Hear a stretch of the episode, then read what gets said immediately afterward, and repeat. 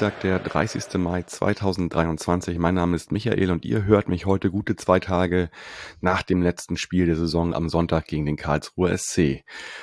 Was war das für ein verlängertes Wochenende, bitteschön? Erst die Südkurvenparty am Freitag, dann das Weinfest gegen Faschismus am Samstag, dann das Spiel am Sonntag gegen den KSC mit anschließender Saisonabschlussparty am und im Knust und am Montag der Lauf gegen rechts und nachmittags dann das Pokalendspiel der ersten Frauen, gekrönt mit dem Pokalsieg mit einem 6 zu 1 über Tornisch. Dazu nochmal herzlichen Glückwunsch.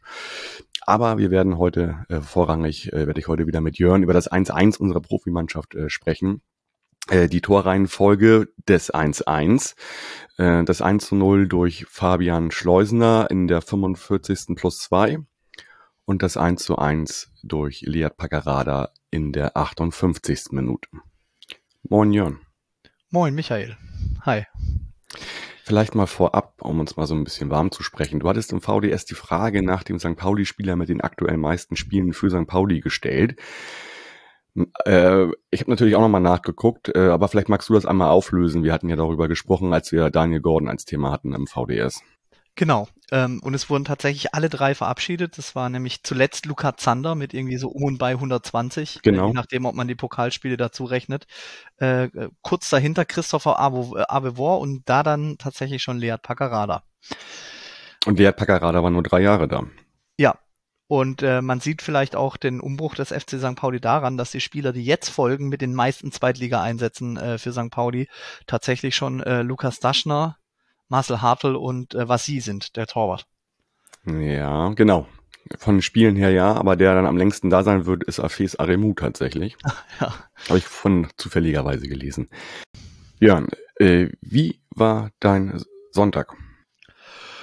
Ach, mein Sonntag war eigentlich grundsätzlich äh, ganz schön. Ich habe in ich habe in Farmsen habe ich Gartenmöbel geholt, mor früh morgens und bin dann äh, nach Hause gefahren und dann sind die ganzen Leute eingetropfelt äh, und dann sind wir zum Stadion gelaufen. Äh, da muss ich aber ehrlicherweise sagen, ähm, hatte ich zum ersten Mal so ein bisschen den Eindruck, dass irgendwie äh, die Polizei an dem Tag ein bisschen, wie soll man sagen, motiviert war der Eindruck hat sich dann vom Gästeblock auch meiner Meinung nach verstärkt. Ich habe auch Berichte gehört, dass sie tatsächlich auch über den Südkurvenvorplatz getigert äh, sind. Also als wir da ganz locker mit ein bisschen Abstand zu gehen gerade, ich meine, äh, Gefahr, dass da was passiert, ist ja relativ gering aus meiner Sicht, äh, vorbeispaziert sind, haben wir Bekannte getroffen, die haben wir dann umarmt und haben locker geredet und dann kamen von hinten direkt so zwei Astronautenmännchen, um zu gucken, ob wir uns irgendwie zum Prügeln verabreden oder so. Aber als sie dann gesehen haben, dass es entspannt ist, haben sie sich auch wieder zurückgezogen. Und vom Gästeblock äh, ging es irgendwie weiter, so mit einer großen Hundestaffel, einer BFE-Einheit, die Richtung Gästeblock marschiert ist relativ motiviert. Ich, ich weiß nicht, was los war. Ich fand es ein bisschen unangemessen aufgrund des letzten Spieltages, um es mal so mm. zu sagen. Ja, ich fand es diese Saison eh irgendwie schräg in vielen Situationen. Also war jetzt noch nichts, was ich noch nie erlebt hätte, aber ich fand es, ja. wie gesagt, gerade, vor allem, weil die eine Hundeführerin mit Fans neben uns irgendwie das Gespräch gesucht hat und denen dann auch ganz stolz erzählt hat, wie motiviert doch die Hunde jetzt sein und so. Und da habe ich mir auch gedacht, okay, okay. Äh, will ich eigentlich äh, nicht erleben. Ansonsten war es vor dem Gästeblock entspannt. Ähm, ich muss aber ehrlich sagen, ich habe zumindest einen Eindruck bekommen, warum sich beispielsweise die HSV-Fans beschwert haben über dieses Schleusensystem. Ich glaube, das kann vor allem bei Dunkelspielen in, zum Abend hin relativ unangenehm wirken. Ähm, oder, aber es ist halt aufgrund der Struktur da hinten echt schwierig anders zu lösen, muss ich auch ehrlicherweise sagen. Ja, weil der Platz einfach fehlt, ne? Ja, genau. Also man, wir standen so halt zwischen Wellenbrechern, wurden immer so Block für Block durchgelassen, aber es wurde nicht so klar kommuniziert und so, aber naja, alles halb so wild am Ende. Also es entspannter letzter Spieltag. Nur, dass ich oben, ich saß oben im N5, äh, war es halt auch mit Getränken schwierig, was auch ein bisschen blöd ist bei so Sonnenschein. Und unter dem Dach ist es unfassbar warm das voll gute Wetter genau ins Gesicht bekommen. Ähm. Ja, und ich war, wie gesagt, ganz oben und ähm, ich habe dann mein Getränkeversuch nach 20 Minuten Anstehen irgendwie abgebrochen, weil ich mir dachte, ja. okay, will ich Spiel okay. doch lieber sehen. Das scheint ja echt eine Sache zu sein, weil man die ja immer wieder hört und äh, die ist dann vielleicht im Winter oder so nicht ganz so wichtig, aber bei solchen Spielen sollte schon sichergestellt sein, dass da jeder auch irgendwie was zu trinken bekommt. Ja, ich habe mir, halt ne? hab mir halt überlegt, in der Lücke zwischen Gästeblock und Haupttribüne zum Beispiel, da ist ja noch ein relativ großer Vorplatz. ob man da vielleicht dann notfalls nochmal irgendwie einen, einen Wagen hinstellt oder so. Beispielsweise. Naja. Aber das war jetzt nicht so warm, dass du dich obenrum bekleiden, entkleiden musstest, hoffentlich. Es war ja klar, dass das Thema, dass das Thema kommt, ja. Ähm, Es, ja, ist halt, nee. es ist halt sehr offensichtlich, wenn man halt eine weiße, eine weiße Oberkörperfront sieht von weiter ja. Nee, ich war ja oben im N5, also um mich herum war auch alles zivilisiert und angezogen. Ähm, ist natürlich, äh, ich glaube, es wird, ehrlicherweise wird es wahrscheinlich in Karlsruhe und in anderen Fanszenen nicht so ähm, kontrovers diskutiert, beziehungsweise ähm, überhaupt diskutiert, sage ich mal, wie beim FC St. Pauli, auch zu Recht diskutiert. Ich meine, der eine Vorsänger von uns, der hatte ja ein ganz tolles äh, dunkelblaues Unterhemd an, wo einfach nur weiß Ultras drauf stand. Da habe ich mir überlegt, vielleicht wäre das ja ein Vorschlag oder Lösungsvorschlag zur Güte, dass man da mal so eine Sammelbestellung macht. So ein Kompromiss, ne? Ist dann Ja. doch noch luftig genug, aber man hat irgendwie ein bisschen was an, ne? Äh, in meinem Fanclub, wenn man den so nennen will, sind auch äh, viele weibliche Personen und die haben äh, meistens vor allem ästhetische Probleme mit der Thematik, sage ich mal. Ja, kann man alles nachvollziehen. Andererseits muss ich sagen, da saßen dann Leute auf dem Zaun, so, wo ich mir dachte, Alter, ey, der war 2006 acht Jahre alt und jetzt ist er irgendwie tätowiert und hat da immer im Fitnessstudio, also öfter als ich zumindest. Okay, ja, guck mal, so geht die Zeit Okay. vorbei, Jörn, ne? Ja. Ja. Okay. Ähm, was ich ein bisschen merkwürdig fand, also nicht, dass ich mich daran großartig stören würde, äh, sage ich mal, aber so zehn Minuten vor Anpfiff, relativ laut, scheiß St. Pauli, fand ich überhaupt nicht angemessen bei dem Spiel, weil das irgendwie alles so entspannt und locker war irgendwie. Äh, ist jetzt, also musst du auch nicht beantworten. Ich fand es halt nur wirklich merkwürdig irgendwie, weil, weil es war so unangemessen, fand ich in dem Augenblick. Ja, kann ich durchaus nachvollziehen. Ähm, ich, keine Ahnung, es kann sein, dass da irgendwie St. Pauli, St. Pauli kam und dann als Reaktion Scheiß St. Pauli. Ähm, mir ist es zumindest positiv aufgefallen, dass es nur einmal war. Also Ja, so standardmäßig abgehakt. Ähm, okay, gut. Ich habe, Also das war meine Wahrnehmung, dass es tatsächlich nur ein einziges Mal war. Ähm, so nach dem Motto, das muss man einmal machen am Millern-Tor, dann ist es abgehakt. Was mir tatsächlich positiv aufgefallen ist in der Halbzeit, äh, da hat ja die U19 des FC St. Pauli mit dem Hanau-Banner äh, Ja. quasi vor der Gästekurve angefangen und da wurde auch groß applaudiert. okay. Und genau, können wir, können wir einmal vorziehen, hatte ich natürlich für die Halbzeitpause gedacht. Also die U19 ist mit einem großen Banner U19 fordert Gerechtigkeit für die Opfer von Hanau ähm, einmal durchs Stadion gegangen. Äh, hat mich sehr berührt ähm, und äh, ja, fand ich toll. Das, das äh, sind dann so Themen, die immer mal wieder aufploppen, vor allen Dingen im Februar, als das war, aber dass man einfach auch mal so mal ein Statement setzt und sagt, äh, das darf nicht vergessen werden und da muss Gerechtigkeit gefordert werden, fand ich super irgendwie. Ja, also ich auch, habe ich natürlich auch lautstark unterstützt und applaudiert. Das war eine schöne Aktion, auf jeden Fall. Ja, ist jetzt ein bisschen schwierig wieder zum, ja, zum Spiel zu kommen. Aber vielleicht kommen wir, kommen wir mal zum Spiel. Ähm, wer auf jeden Fall mehr anhatte, waren unsere Spieler. Und zwar hatten die auch gleich das direkt neue Trikot angehabt. Ähm, wenn man das jetzt nicht unbedingt weiß, merkt man es vielleicht gar nicht. Also wenn man sich nicht mit St. Pauli so unbedingt auskennt. Ich musste auch mehrmals hingucken. Ähm, ja, dennoch, äh, ich bin da relativ, wie soll ich sagen, wertefrei äh, in der Beurteilung von neuen Trikots. Ich find's okay und gut. Ja. Äh, ich weiß gar nicht, ob du es richtig wahrgenommen hast. Ja, doch. Also weil ich, ich finde, die Diskrepanz war halt schon da, weil äh, letzte Saison oder jetzt in der abgelaufenen Saison haben sie ja so ein bisschen wie Training teilweise ausgesehen, weil es ja nur so zwei Brauntöne waren. Ich meine, man sieht den weißen Kragen dann schon. Und äh, ich, ich mag eh Trikots, von daher generell. Ja, das ist schon eine schöne Absetzung, finde ich, mit dem weißen Rand oben, ne? Ja. Ja. Okay. Ja, kommen wir zum Spiel. Äh, bei uns gab es eine Änderung. Ähm, bei uns ist Conor Metcalf in die äh, erste Elf reingerutscht, nachdem Dabo Afolayan sich eine mittelmäßig gute gelb-rote Karte in Kiel abgeholt hat. Ähm, bei euch gab es, glaube ich, zwei Änderungen, ne? Ähm, äh, ja, ich, also auf jeden Fall hat Lu äh, Lukas Coeto gespielt. Genau. Und ähm, war außen noch irgendwie was neu. Ich, ich kann mich, also ich habe leider, ich habe nur drauf geachtet, ob Eiche irgendwie was äh, in dem Sinn ändert und ähm, Gordon, ich glaube, das war tatsächlich aber auch ähm, wegen dem Personal so, der der hat noch mal gespielt, Lukas Coeto hat gespielt, das war auf jeden Fall so ein Abschiedsspiel für ihn, Ja, ihr hattet ja auch Pro- Probleme im Mittelfeld, halt so da genügend Leute zusammenzubekommen, wenn ich das richtig mitgekriegt und ich habe. weiß ne? nicht, war, war, war diesmal Jung für Heise, äh, äh, Jung für Tide am Start? Ich weiß gar nicht, Ja, wer gegen Lautern da Ich gespielt glaube, hat. ja, also da äh, gab es ja eine fünfte und eine zehnte gelbe Karte, deswegen musste bei euch zweimal getauscht werden. Ne? Gucken wir mal, ja. Auf jeden Fall, ich, ja, ich fand, was ich bemerkenswert fand, äh, dass, und das hat Christian Eichner dann auch irgendwie nach der, ähm, auf der Pressekonferenz nach dem Spiel gesagt, ich finde halt schon, dass man bei der Startelf von St. Pauli gemerkt hat, dass Hürzler das durchaus nochmal ambitioniert angehen will, der KSC sicherlich auch. Ähm, aber ähm, ich fand halt, dass das Eiche hat halt vor allem gesagt, äh, also es war so ein bisschen schon das erste Testspiel der neuen Saison.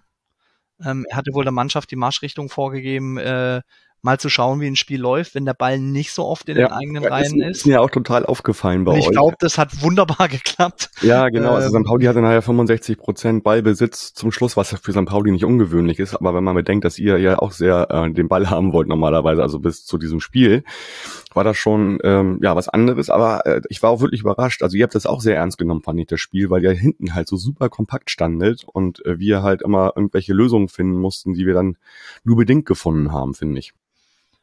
Ähm, ja, genau. Ähm, und also irgendwie, es war so eine komische Mischung, weil ich fand den Auftritt durchaus dominant von äh, St. Pauli, was Ballbesitz und das Spielerische bis zum Strafraum anging.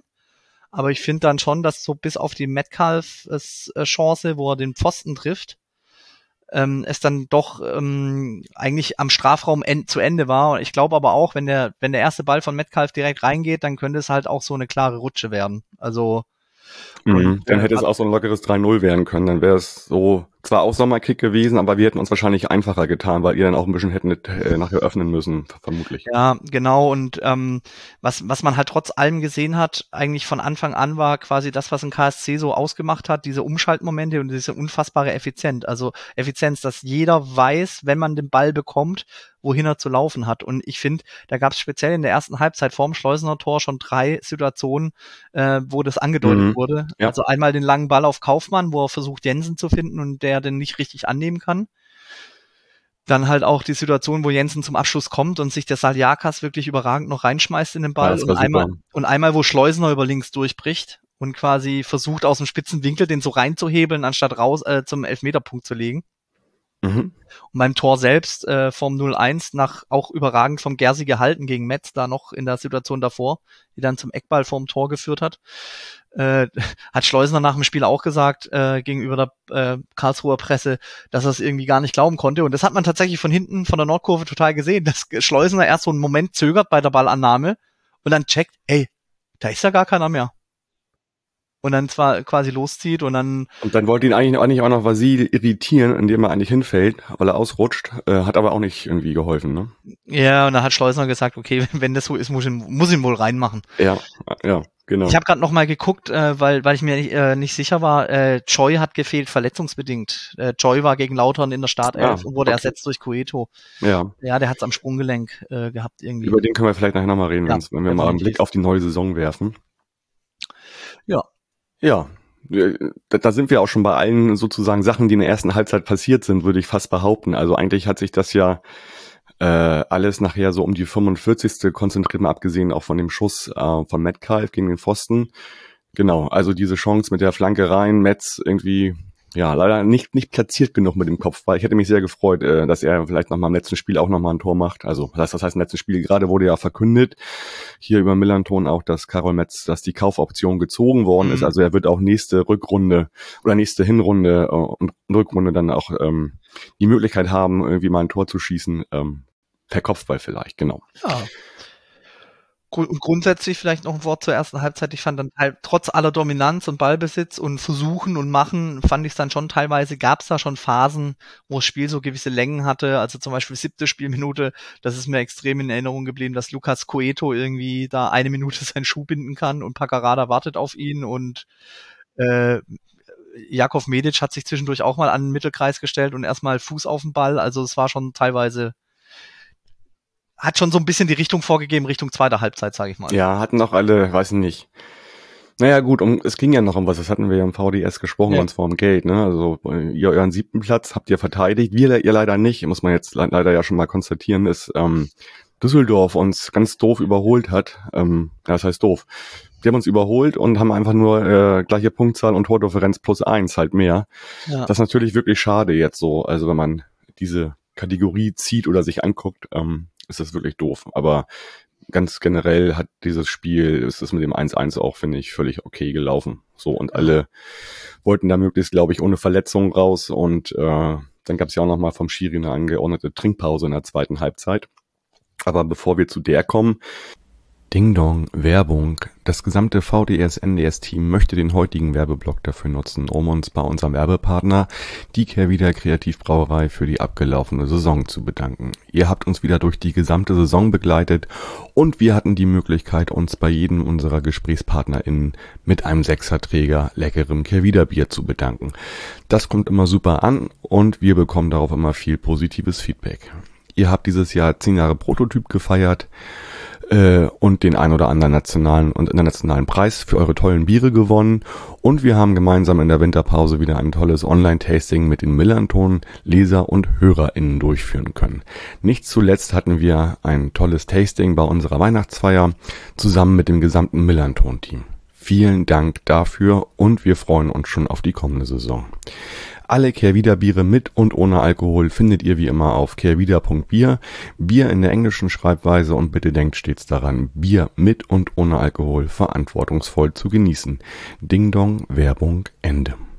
Ähm, vielleicht, ja, die zweite Halbzeit. Ähm, Irvine musste raus. Ähm, da war mir gerade überhaupt erstmal nicht klar, warum. Dass das, ich dachte, es wäre eher so eine Sache, na gut, letztes Saisonspiel, Arimu nochmal, weil er halt auch ein wichtiger Bestandteil der Mannschaft ist. Aber wir wissen ja mittlerweile, dass das gar nicht so ist, sondern dass er sich eine Wadenverletzung zugezogen hat. Wir, aktuell wissen wir noch nicht mehr. Ich hoffe, das ist jetzt nichts Ernstes ähm, bei ihm.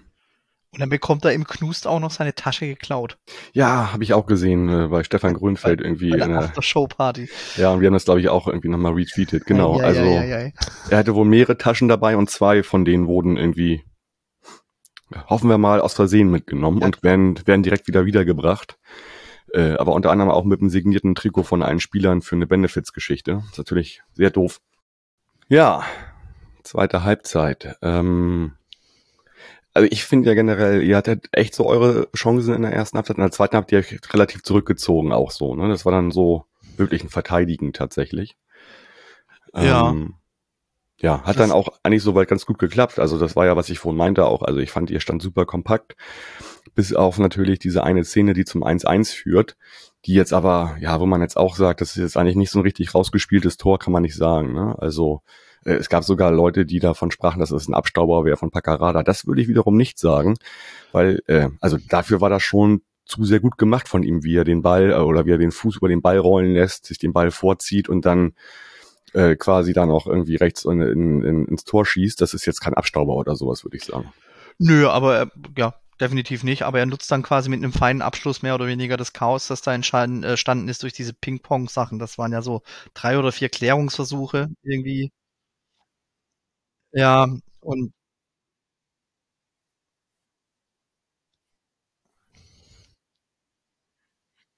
ja, genau. Und in, der, und ich glaube, so mit diesem 1-1 äh, war, war das Spiel in dem Sinn entschieden, weil dann speziell in der letzten, in der letzten halben Stunde fand ich, ging es dann schon so ein bisschen los mit, ähm, ja, Spieler nochmal Spielzeit geben, äh, den Packer dann in der 80. Also spätestens in der 80. Minute war es dann vorbei, als Packerada runterging. Das war ja so ein emotionales Highlight im Stadion, die Oh ja, also jetzt nicht nur für ihn, wie er hinterher gesagt hat, sondern Ja. für uns alle, glaube ich. Also das ist natürlich schon, wenn der Kapitän geht und nach drei Jahren und er hat echt immer über 30 Spiele gemacht in den drei Jahren, was ja auch für seine Qualität spricht. Und da ja auch kein Groll oder so ist, sondern er macht nochmal den nächsten Schritt so in die erste Liga, bevor es zu spät ist, würde ich sagen. Und ich glaube, das gönnen wir ihm auch alle. Genau. Insofern, Und ich finde halt bei beiden hat man so ein Stück weit, finde ich, gemerkt, so deshalb würde ich die zweite Halbzeit auch nicht so unbedingt überbewerten, dass es so im, dass der zweite Anzug nicht ganz so perfekt passt wie der erste Anzug. Weil ja dann quasi entscheidende Spieler ausgewechselt wurden. Irvine musste verletzungsbedingt raus bei St. Pauli. Dann ist noch Paccarada dazugekommen und so weiter und so fort. Äh, bei St. Pauli mit Schleusner und Kaufmann, die haben natürlich eingespielte Laufwege. Als die dann draußen waren, äh, war klar, dass es ähm, wahrscheinlich jetzt eher kein Spektakel mehr in dem Sinn gibt, dass, dass da noch eine Mannschaft so richtig mit letztem Willen auf den Sieg geht. ja. Aber ich fand es trotzdem schön. Also ähm, Hürzler hat ja immer wieder gesagt, ne, er will es bis zum Schluss durchziehen und ordentlich und er will die Ergebnisse haben und jeder soll alles geben.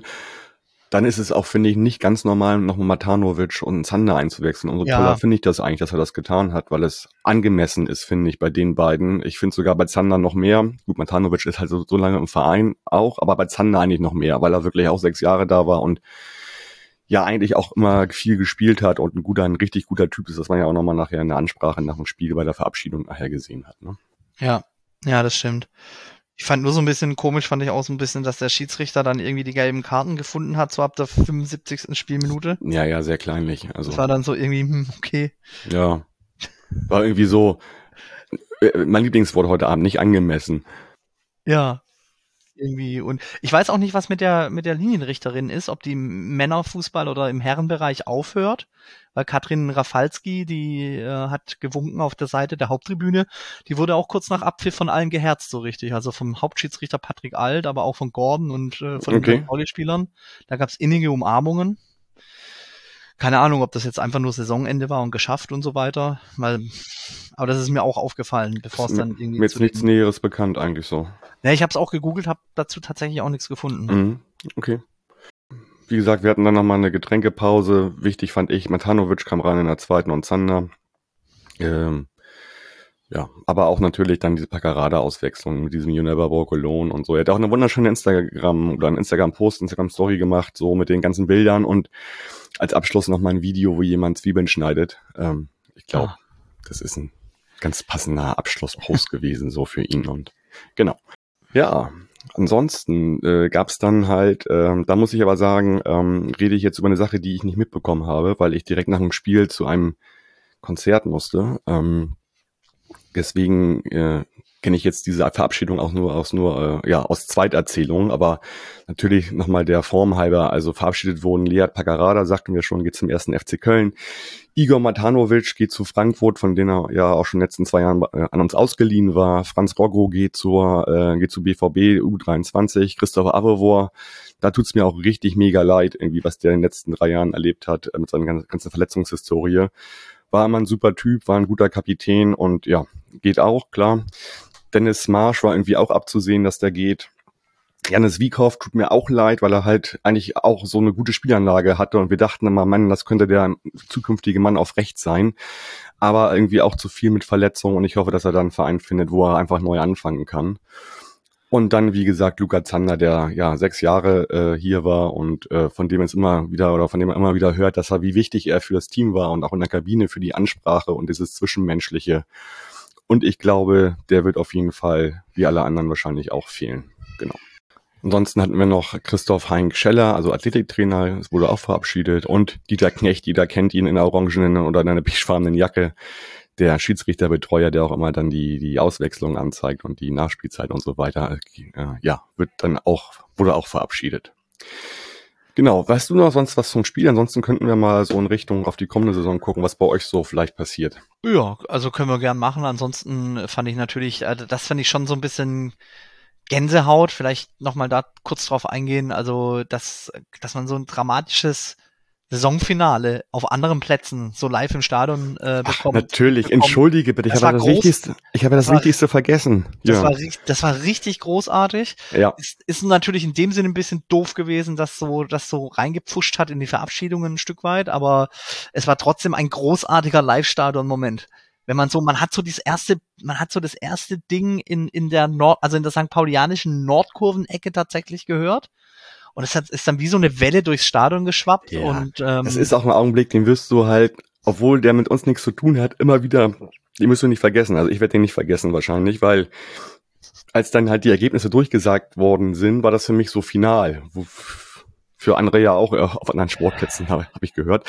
Ähm, und, und dachte dann so, ja, okay, dann ist das halt so. Und als auf einmal dann dieses so aufbrandete, Ja, das war so ein bisschen ungeschickt von von Dagi, weil also sie hat so ganz sie hat so ganz leicht und so ganz leise nachgeschoben, äh, so Sandhausen, äh, nee, Regensburg Heidenheim 2 zu 2 und dann stand jetzt. Also es war nicht klar, dass es noch läuft. Ähm, Mhm, okay. so richtig bei der Durchsage fand ich ich. habe ich hab's auch nicht gehört. Also ähm, ja, ähm, Und Empfang hatte ich nicht im Stadion, irgendwie alles war überlastet und deswegen, ja, habe ich es wirklich auch erst wie die meisten anderen über dieses Raunen und dieser Jubel und in diesem großartigen Lied für diesen, für diese, für diesen andere, ich wollte gerade sagen Verein, also für dieses Nachbarschaftsding hier auf jeden Fall. Angestimmt dann, durch den Gästeblock. Ah ja, schön, ja. ja. Sehr, sehr schön. Ja, es ist halt so ein bisschen, äh, es war ja tatsächlich äh, das, das achtjährige Jubiläum des Hinspiels der Relegation beim HSV für uns. Also ah, ihr habt ja natürlich eine ganz eigene Geschichte, die hatte ich schon wieder völlig verdrängt. Die, die sitzt ja auch so tief bei euch, ne? Wir haben am 8, also wir haben am 28.05.2015 1-1 im, im äh, Volkspark gespielt. Äh, 2015 damals und ja, ähm, natürlich sind wir aber jetzt im Dilemma, ne? Weil äh, nie mehr erste Liga HSV bedeutet auch, dass der VfB Stuttgart die Klasse hält. Ja. Aber es würde mich ja, auch, ja, ist es, aber es würde mich, ja, ihr habt recht, verstehe ich. Aber es würde mich auch nicht wundern, der HSV ist ja noch nie aufgestiegen. Ja, also ja, nee, weil unsere wegen der Rivalität zum VfB. Ich weiß, ich weiß. Ja, klar. also äh, also ich persönlich, ich kann da nur für mich sprechen, also ich könnte mir vorstellen, dass man dem dem VfB auch äh, durchaus Schlechtes wünscht, aber ich persönlich äh, würde mich über den Klassenerhalt vom HSV durchaus freuen. Mhm, würde auch, wenn ich auch. wenn der Konsequenzen hat, weil äh, 2000, 2015 ist unvergessen, wird unvergessen bleiben. Ja. Und ich finde es halt jetzt vor allem nach dem Spiel auch irgendwie bemerkenswert, so, dass Bolt jetzt vorschlägt, man solle die Relegation abschaffen und warum denn die Nachspielzeit so lang war das und so weiter. Das kann ganz so überraschend, ne? Ja. Mhm. Ja. ja. Naja, machen wir, machen wir da mal einen Deckel drauf, aber trotzdem war das irgendwie auch ein toller Moment. Also äh, der beste Moment an dem Spiel war eigentlich dann die Geschichte, dieses, dieses Rauen und dieses Mitbekommen, wo es, wie es woanders ausgegangen ist, muss ich ganz ehrlich sagen. Habe ich so empfunden. Ja. Ähm, okay, ihr, nächste Saison, wir wissen schon mal, ähm, dass ein paar wichtige Spieler bei euch gehalten werden, dass Lars Stendel zurückkommt. Wie sieht's denn aus bei euch nächste Saison, Jörn? Also ich finde, äh, dass das Grundgerüst sehr stabil ist. Ähm, wobei wir jetzt erstmal im Tor anfangen sollten mit Marius Gersbeck. Da hat sich ja wirklich eine, eine dramatische Geschichte entwickelt, kurz vorm letzten Spieltag, ähm, weil die Bild hat eine Ausstiegsklausel bei ihm im Vertrag ausgegraben, dass er für 250.000 Euro Ablöse zu Hertha BSC wechseln kann. Ähm, Gersbeck okay. ist halt, Gersbeck ist Berliner. Ja, ich ähm, weiß. Da gibt's ja auch, Ihr habt eine Fanfreundschaft mit denen, habe ja, ich genau. Okay. Mhm. Über 40 Jahre, genau. Deshalb, ich glaube, da waren auch sehr viele Hertaner am Start äh, am Samstag, am Sonntag. Ähm, aber bei Gersbeck, ähm, deshalb, deshalb war der, hat er eigentlich bei uns auch immer so ein ganz gutes positives Image gehabt, definitiv, ähm, weil er quasi vom befreundeten Verein äh, kommt, sage ich mal. Äh, nur ähm, Christian Eichner hat quasi ehrlich schockiert darauf reagiert, dass es diese Klausel gibt. Also es war wohl dieser Taskforce, die sich um Spielertransfers kümmert, nicht bekannt. Jetzt Wir erinnern uns an das VDS äh, und ähm, ja die Oliver Kreuzer Geschichte. Jetzt gibt es natürlich verschiedene Mutmaßungen, warum das so ist.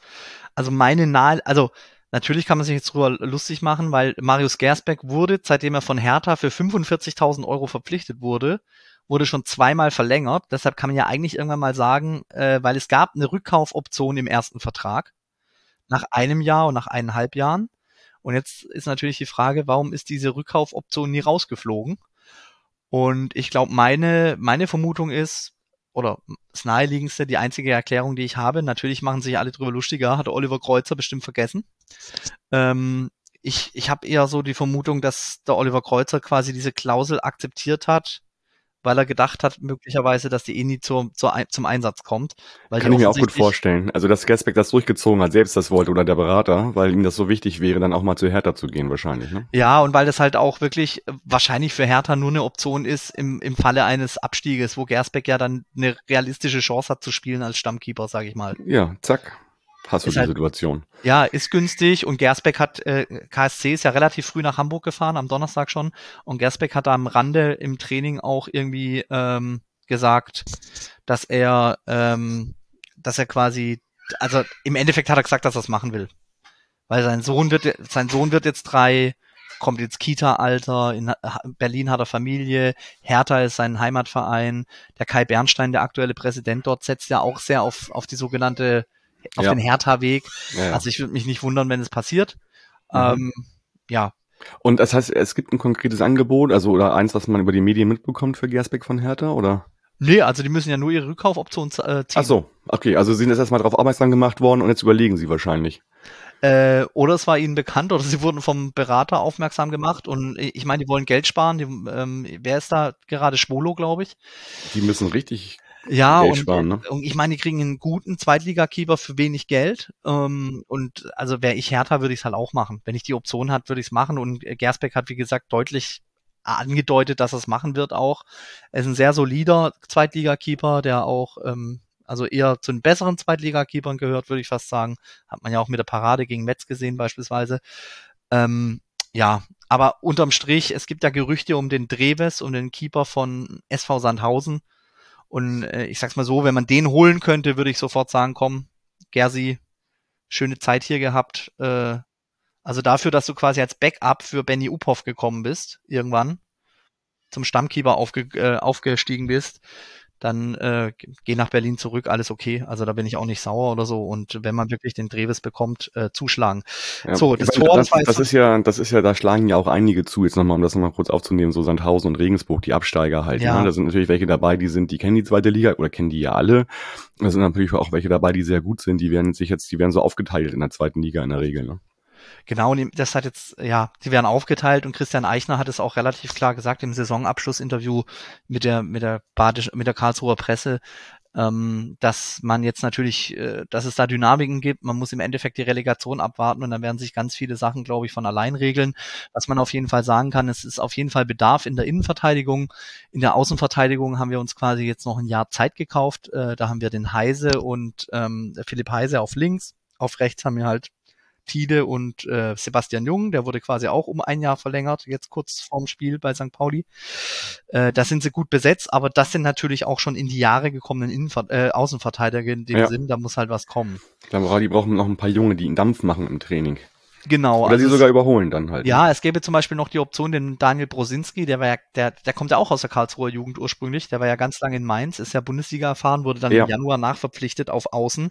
Der, der war wahrscheinlich aber, vereinslos oder so, tippe ich mal. Ja, genau. Und der hat sich aber halt am, am Millon-Tor jetzt am Sonntag nach 15 Minuten verletzt. Ne? Also da wird man halt auch nochmal ganz genau hingucken.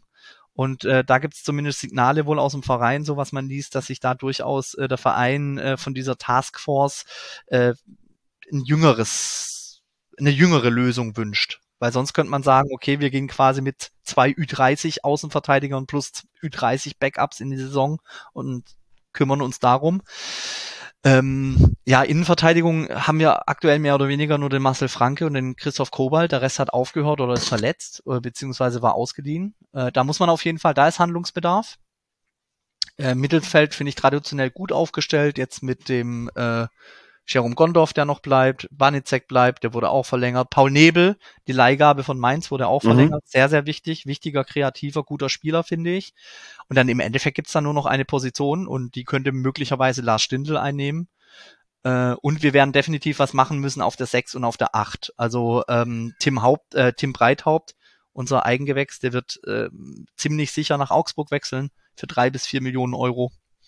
Äh, das Geld können wir, glaube ich, auch gut brauchen. Ja, hat hier ein bisschen Handlungsspielraum mit dem Geld genau. wahrscheinlich auch, ne? Und ich weiß nicht, ob er sich verplappert hat, äh, der, der Leon Jensen, am, äh, als Sebastian Jung äh, ver, ver, verlängert wurde. Da hat er quasi das Instagram-Video gemacht für den KSC und hat gesagt, wir sind total froh, dass er bei uns bleibt und wir freuen uns, dass er weiter Teammitglied ist. Und der Leon Jensen ist halt offiziell noch nicht verlängert. Aber ähm, das, das hörte sich schon so raus, als wenn ja er dann nächste Saison auch damit dabei ist, ne? Äh, es sieht gut aus und zuletzt war zu lesen, dass er quasi das, das Angebot vom KSC wohl annehmen wird. Und äh, das ist jetzt auch aufgrund der, der letzten zehn Spiele extrem wichtig. Im, der hat von seinen 20 Spielen, die er für uns gemacht hat, äh, quasi zehn jetzt in den letzten zwölf Spielen gemacht mit vier okay. Toren und zwei Vorlagen ja. oder so. Ja. Ist ein guter Mann und äh, der, da, da würde ich mich, also der würde mich wundern, wenn er jetzt gehen würde. Äh, bei Joy, den wir ja alle gut kennen, äh, muss man abwarten. Ich glaube, ähm, also er wurde nicht verabschiedet, ne? Äh, nee, genau, er wurde, nicht verab er wurde nicht verabschiedet, aber das ist quasi so eine, also Leon Jensen wurde nicht verabschiedet, äh, Choi wurde nicht verabschiedet. Dadurch, dass Paul Nebel noch ein Jahr ausgeliehen werden konnten, äh, ist da natürlich jetzt eine Stelle weg im Mittelfeld. Deshalb muss man mal gucken, wie es da aussieht. Ähm, ich würde fast tendieren dazu, dass er wahrscheinlich nicht verlängert wird äh, weil Kyong hat sich wirklich zu einem sehr guten, soliden Stammspieler in der zweiten Bundesliga bei uns entwickelt. Äh, dessen Vertragsverlängerung war dann auch völlig folgerichtig und auch zu dem Zeitpunkt zurecht. Aber er hat jetzt die letzten eineinhalb, zwei Jahre auch wieder extrem viel Verletzungspech gehabt.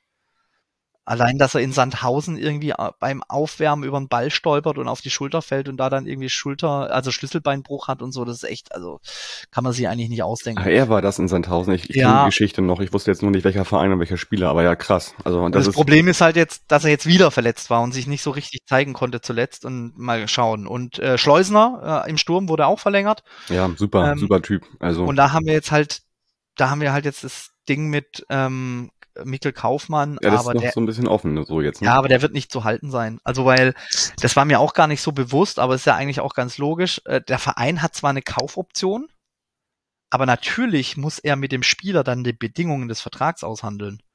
Und dementsprechend hat dann Mickel irgendwie eine, eine relativ gute Position, weil äh, da das sind drei oder vier Bundesliga-Vereine hinterlegt als Interessenten, auch Konkurrenz aus dem Ausland und ähm, Wäre der was für uns für den FC St. Pauli, Jörn? Ja, möglicherweise. Könnte ich mir vorstellen. Äh, Mhm. also wenn ihr, wenn ihr so einen HSVer ertragt. Aber Hat er das Wappen da mal geküsst, als er da gespielt hat? weiß ich nicht. Ja, dann, wenn er das nicht gemacht hat, könnten wir ihn vielleicht nehmen. Ja, also ähm, ja, also wie ich glaube, aber ja, ja, der Kaufmann steht, glaube ich, vor einer schwierigen Entscheidung. Ich glaube nicht, dass es der KSC sein wird, weil es ist auch ein, es ist, es wird auch in der Presse quasi äh, geschrieben, dass es schon vor drei, vier Wochen ein Angebot gab. Das darauf hat er jetzt, das hat er entweder abgelehnt oder eben darauf noch nicht reagiert. Und äh, der hat ja jetzt alle, alle Zeit der Welt, der kann sich ja angucken und tatsächlich verstreicht die Kaufoption des KSC am morgigen 31.05. schon. Okay, dann ist Also- ja schon, also okay. Ja. Und du weißt ja nicht, was es da für Deals gibt. Es kann ja auch sein, dass der FC Kopenhagen sagt, ey, warte doch noch ein bisschen und äh, du bekommst dann noch ein bisschen was als Mhm. Abschiedsgeld von dem Erlös, den wir bei dem jemand anderen holen. Weiß man ja nicht. Naja, klar. Ähm, hat sich super entwickelt. Man muss aber auch ganz klar sagen, das war jetzt diese Halbserie. In der Hinrunde hat er nicht überzeugt. Also von daher mal schauen. Also da brauchen wir auf jeden Fall möglicherweise Ersatz, ist aber auch nicht ganz klar, weil man ja durchaus äh, als, wie soll man sagen, man hat sich versucht, besonders breit aufzustellen äh, durch den Abgang von Philipp Hoffmann letzten Sommer. Hat man jetzt irgendwie so verschiedene äh, Werkzeuge in seinem Ja, Werkzeug. gut, das war ja auch immer, immer das Spiel jahrelang auf äh, Hoffmann immer ab, abgestimmt, komplett auf ihn als Stoßstürmer. Ja. Und dass ihr da natürlich, dass es auch andere Spielsysteme mit sich bringt, wenn er nicht mehr da ist, war klar. Und okay. Aber man kann durchaus sagen, so wichtige Säulen sind da, äh, so ein paar Fragezeichen gibt es noch, aber ich, ja, gut, Lars Stendel ist ohne, un, weiß jeder, was der für eine Qualität hat, wenn der noch äh, zwei, drei Jahre fit bleibt, so, dann kann der auch in der zweiten Liga noch einiges reißen. Insofern, ähm, Also ich würde ich würd tatsächlich sagen, im Mittelfeld hast du fünf, sechs gute Spieler und im so die letzte, äh, die letzten unklaren Positionen, äh, also ab von Gersbeck ist tatsächlich Innenverteidigung der zweite Stürmer. Der Rest steht eigentlich. mh, okay. Deshalb ist mir auch nicht unbedingt bange vor nächster Saison, weil äh, es, es kommt jetzt keine Mannschaft, äh, mit Elversberg beispielsweise kommt ja jetzt keine Mannschaft hoch, die direkt oben mitspielt. Also die werden ja, Haben die in der dritten Liga letzte Saison auch gesagt. Ja, ja, aber ja, okay, wir werden sehen. Wir lassen uns überraschen. Famous last word. Ja, ja, genau, genau. Ähm, ja, okay, gut. Ja, bei uns finde ich es zum ersten Mal so sehr, äh, wie soll ich sagen, fast entspannt irgendwie, weil jeder von uns weiß, dass der Kader halbwegs gut zusammenbleibt. Da sind weniger Fragezeichen, glaube ich, als bei euch. Und äh, das macht schon mal Mut, dass da vor allen Dingen, wie sie halt die Rückrunde bestritten haben bei uns, äh, wenn das jetzt nochmal punktuell dann nochmal welche kommen, und zwar vielleicht auf einem anderen Niveau als in der letzten Saison äh, am Anfang, dann glaube ich, werden wir da auch wieder ein bisschen was mitsprechen können nächste Saison. Ja, also, da bin ich, ich bin sehr gespannt. Also, sehr schön. Jörn, deine letzten famous words für heute Mein- Abend. Ja, meine letzten Famous Words für äh, heute Abend. Ich möchte mich ausdrücklich nochmal bei den Strobos bedanken. Da war ich gewissermaßen auf der Season Closing Party mit äh, auf äh, quasi in der Wohnung mit einem wunderschönen Blick auf den Hamburger Hafen. Das war wirklich ein ganz toller Abend. Die Strobos gönnen sich. Ja, und, und ähm, ich kann ja, wir haben da diverse äh, fränkische Biere probiert, sage ich mal. Aber das möchte ich den Hörerinnen und Hörern nicht vorenthalten. Ich habe mir es extra rausgeschrieben, weil es zu lang ist. Wir sind dann irgendwann ähm, gelandet bei, passt auf, einem Bier namens Baking Addiction.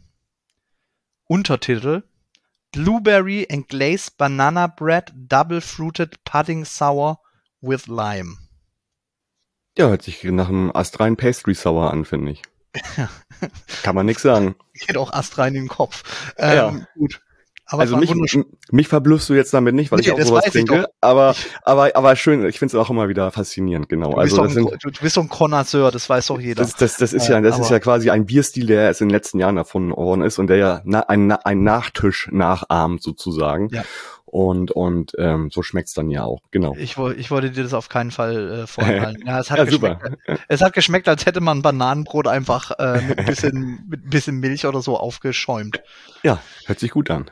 Ja, Gut. wunderbar. Ich freue Ja. mich auch schon auf die nächste Dann Saison. schauen wir mal nächste Saison und äh, wir werden auf jeden Fall in einer Liga zusammen spielen. Ja. Und dann auf jeden Fall danke äh, für dich oder an dich schon für dich, an dich äh, für die für die beiden Folgen, die wir hier gemacht Gerne. haben. Bei dir ist auch noch Bier auf dem Weg, also das äh, hört nicht auf, ne? Danke dafür. Da hat Kay wieder noch mal was äh, fertig gemacht und ja. Der Hörerschaft wünsche ich eine schöne Sommerpause, habt eine gute Zeit, bleibt uns gewogen und wir melden uns dann zu gegebener Zeit zurück mit den VDS-NDS-Gesprächen. Bis dahin, bleibt gesund und macht's gut. Ciao, ciao. Tschüss, schöne Sommerpause.